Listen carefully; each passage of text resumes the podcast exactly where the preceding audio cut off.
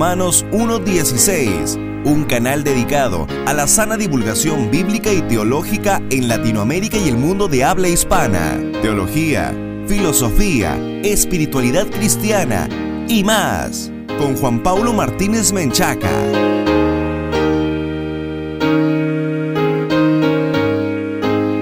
Bienvenidos patrocinadores y amigos, me da mucho gusto que estén con nosotros en este nuevo programa de Romanos 1.16, el encuentro de divulgación bíblica y teológica para la gloria de Dios.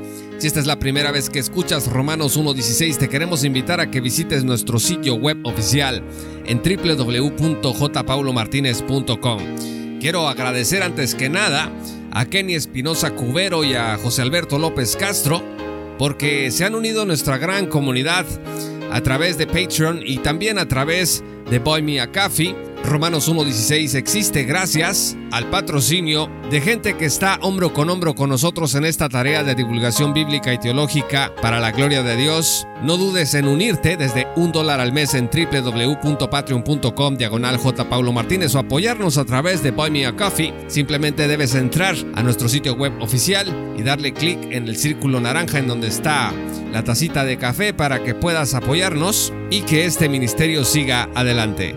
Aún puedes unirte desde un dólar al mes y recibir una copia digital de nuestro nuevo libro, Salvos por su sola gracia, que ya está disponible a la venta tanto en tapa blanda como en formato Kindle en Amazon. Así que no pierdas esta oportunidad. Este es el primer episodio de la serie Sin santidad nadie verá al Señor.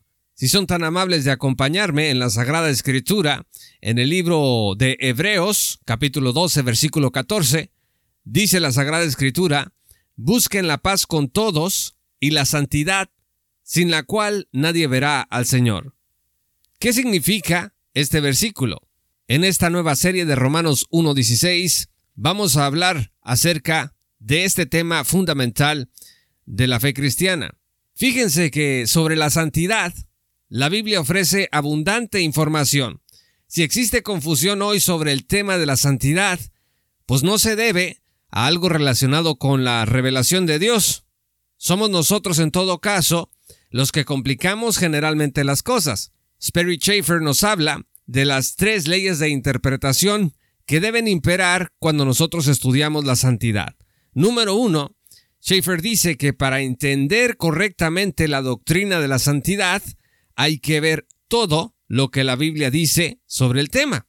Es decir, no nada más una arista o una parte sino leer la escritura como un todo para buscar la información. La segunda regla dice que la doctrina de la santificación no debe ser interpretada por la experiencia. Y número tres, la doctrina de la santificación se debe relacionar correctamente con las demás doctrinas de la Biblia. Enseguida vamos a elaborar brevemente sobre estas tres leyes de interpretación sobre la santidad. En primer lugar, Levítico 21.8 usa las palabras santo y santificó o santificado en la misma oración. La palabra raíz que se usa en este texto, cuatro ocasiones, se traduce dos veces como santo y dos veces como santificado.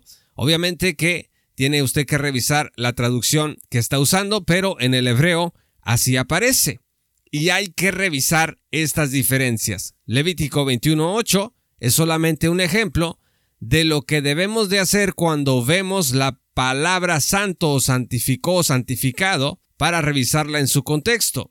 En segundo lugar, la segunda ley es quizá la más violada en nuestros días.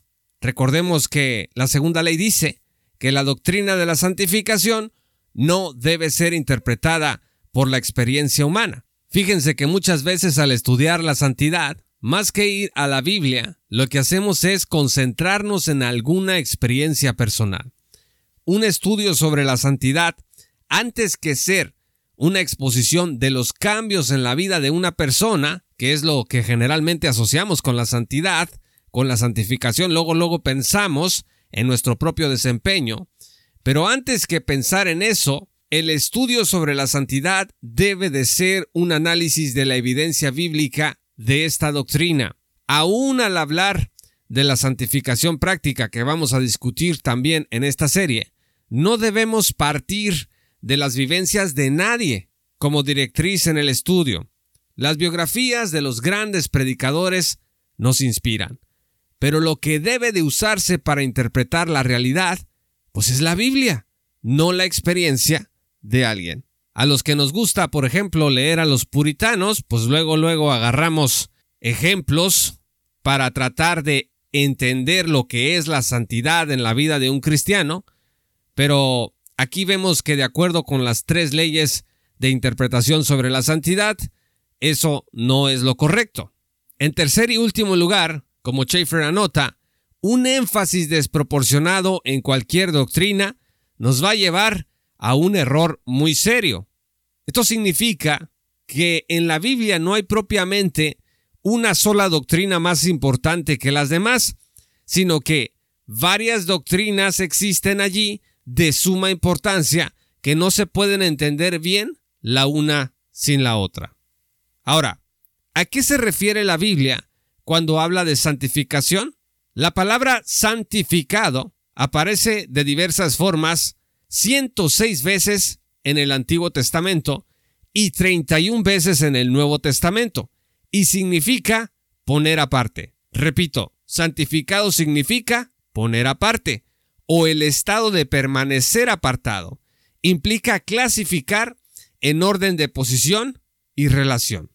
Una persona santificada o un objeto santificado es algo que ha sido apartado o separado de otras personas u objetos en posición y relación delante de Dios.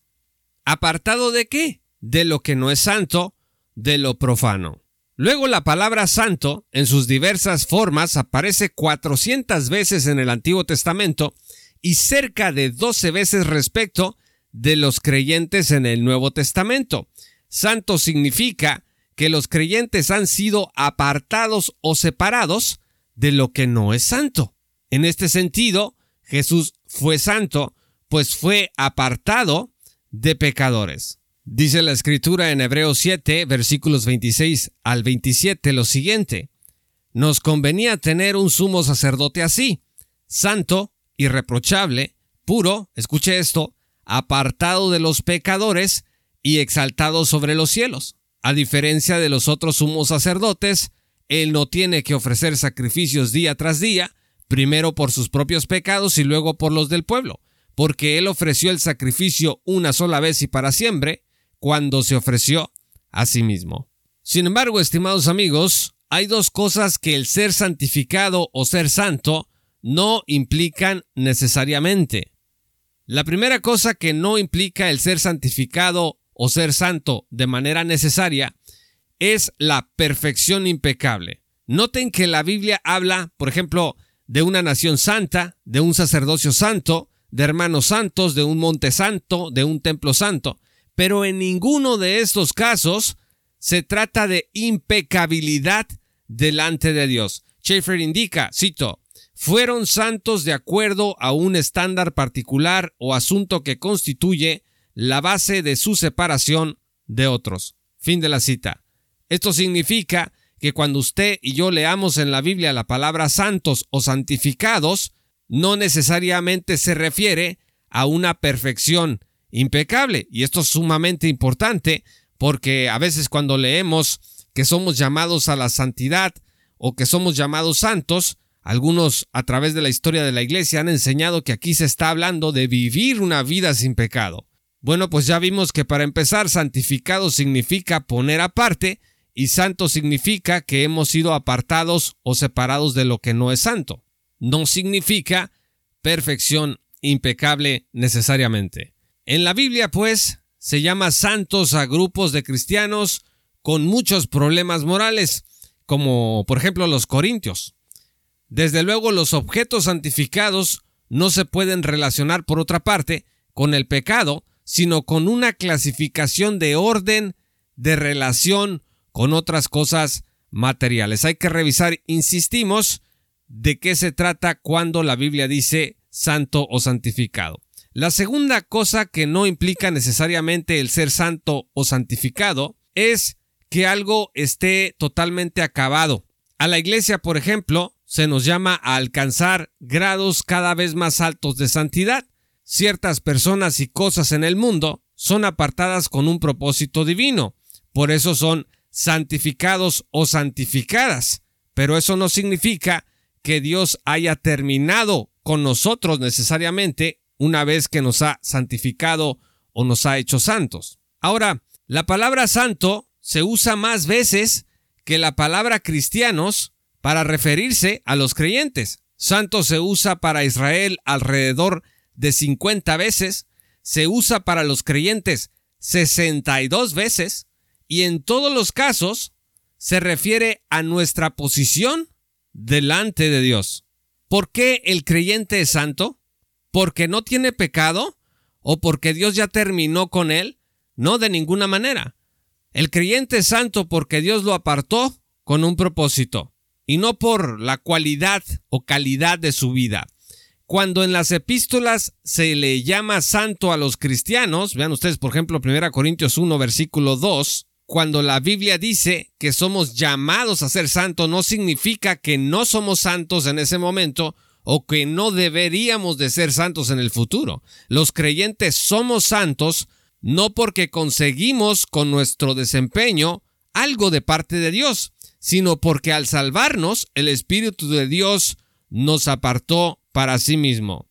En Roma, por ejemplo, se invita a la gente a convertirse en santa a través de obras justas que Roma califica como obras que pueden hacerte candidato a convertirte en un santo, pero la escritura llama santos a todos los que han creído en Cristo, así de simple. Es interesante pues el siguiente dato. A los creyentes solo tres veces se les llama cristianos en la Biblia. 184 veces se les llama hermanos y como dijimos, 62 veces se les llama santos. Así que, estimado oyente, usted es santo si tiene fe en Jesús, porque Dios lo apartó con un propósito bueno y un propósito perfecto para su vida.